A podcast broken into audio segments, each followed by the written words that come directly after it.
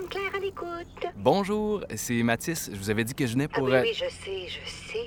Vous venez. euh, oui, Madame Claire, euh, pour mon jardin.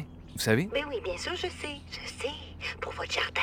Entrez, deuxième porte à gauche en bas de l'escalier.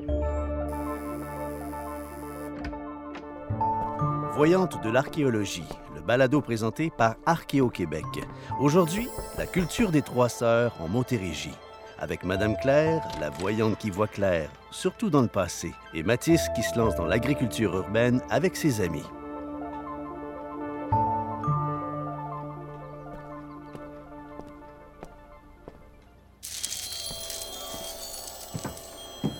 Cher Mathis, bienvenue. Vous aimeriez savoir ce qui s'est passé hier? Ne cherchez plus. Demandez aujourd'hui à voir clair. Qu'est-ce que vous pensez de mon nouveau slogan? Ah, ben... euh, C'est-à-dire, je suis pas un expert. Bon, montrez-moi donc ce que vous m'avez apporté. Des graines? Mais je n'ai pas d'oiseau. Et c'est des graines de maïs. Ah, ah, ah, ah, vous voulez faire du pop-corn et le manger pendant que je vous raconte une histoire? Non, non, euh, c'est du maïs que j'aimerais planter dans mon jardin.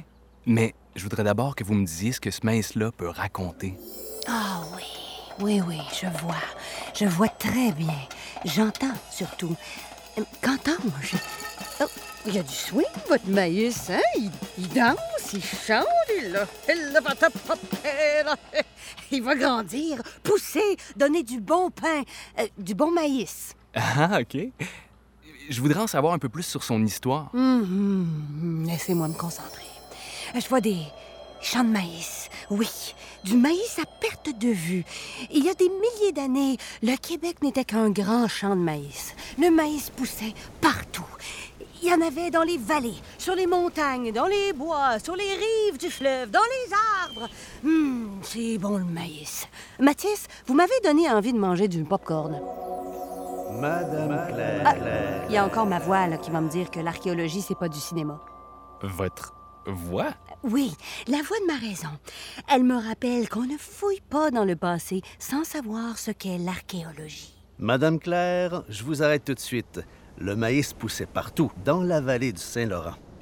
L'histoire du maïs commence il y a 9000 ans, au Mexique, où les premières civilisations cultivaient dans les montagnes une plante qui ressemble au maïs. C'est vers l'an 1000 que les Autochtones qui vivaient le long du Saint-Laurent ont commencé à le cultiver. C'est bien ce que je disais, l'an 1000. On est en 2024. C'est des milliers d'années, ça. Un millier. Et quelques dizaines. Et est-ce qu'on cultivait autre chose que le maïs? Les peuples autochtones ont domestiqué des plantes il y a bien longtemps. Certaines ont été abandonnées, d'autres existent encore aujourd'hui. Saviez-vous qu'on a trouvé dans la région de la vallée du Saint-Laurent des traces de courges domestiquées qui dataient de 3 à 5 000 ans?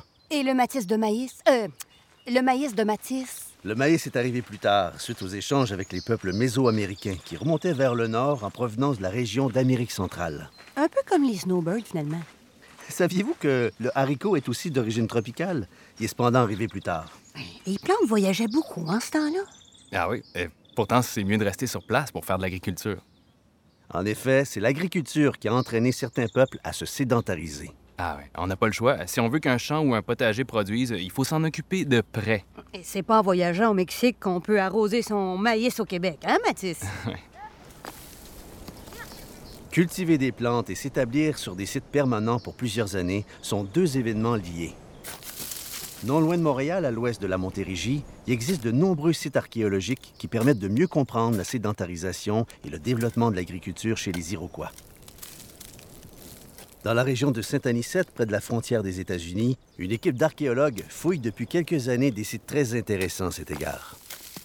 C'est quand même amusant de penser que les gens remuent la terre pour comprendre comment on travaille la terre. Vous trouvez pas? Attention, Madame Claire, surtout ne pas remuer la terre, mais au contraire en prendre soin, centimètre carré par centimètre carré, avec douceur. Un peu comme un casse-tête à l'envers, finalement. L'un des sites archéologiques dont je vous parle était habité déjà dans les années 1200 ou 1300.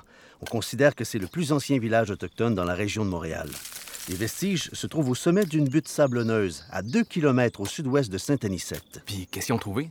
Les fouilles archéologiques ont vite révélé la présence de nombreux artefacts ainsi que des traces de maisons longues.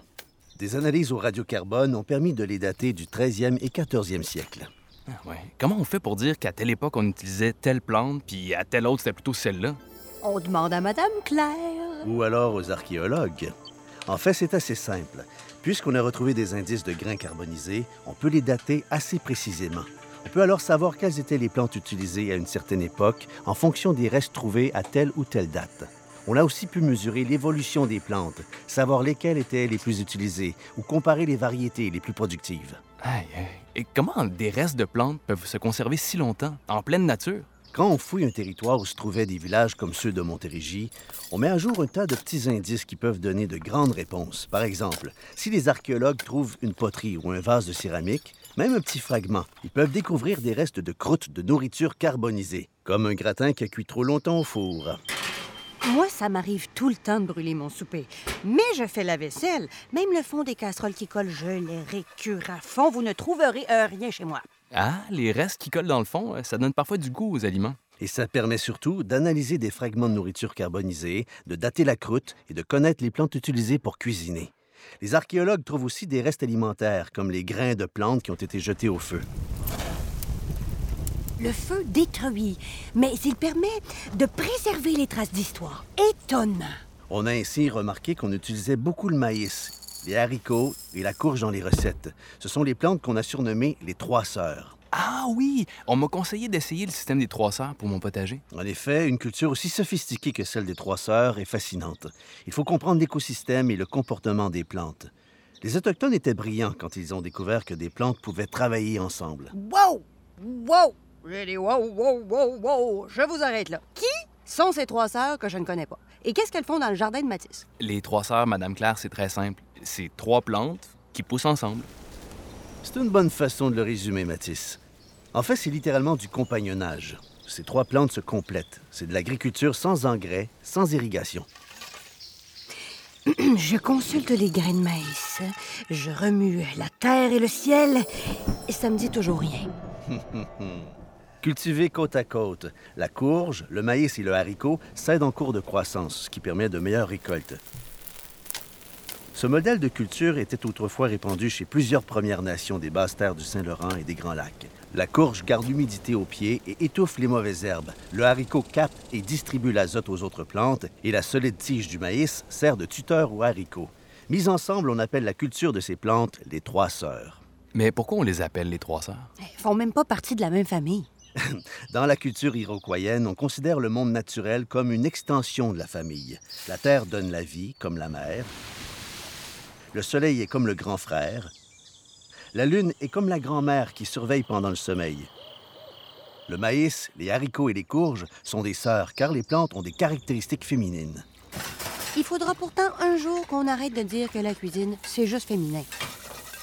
Elles fournissent de la nourriture aux gens afin qu'ils puissent grandir forts et en bonne santé. Les femmes qui travaillaient dans les jardins ont observé que lorsque le maïs, les haricots et les courges sont cultivés séparément, ils poussent bien.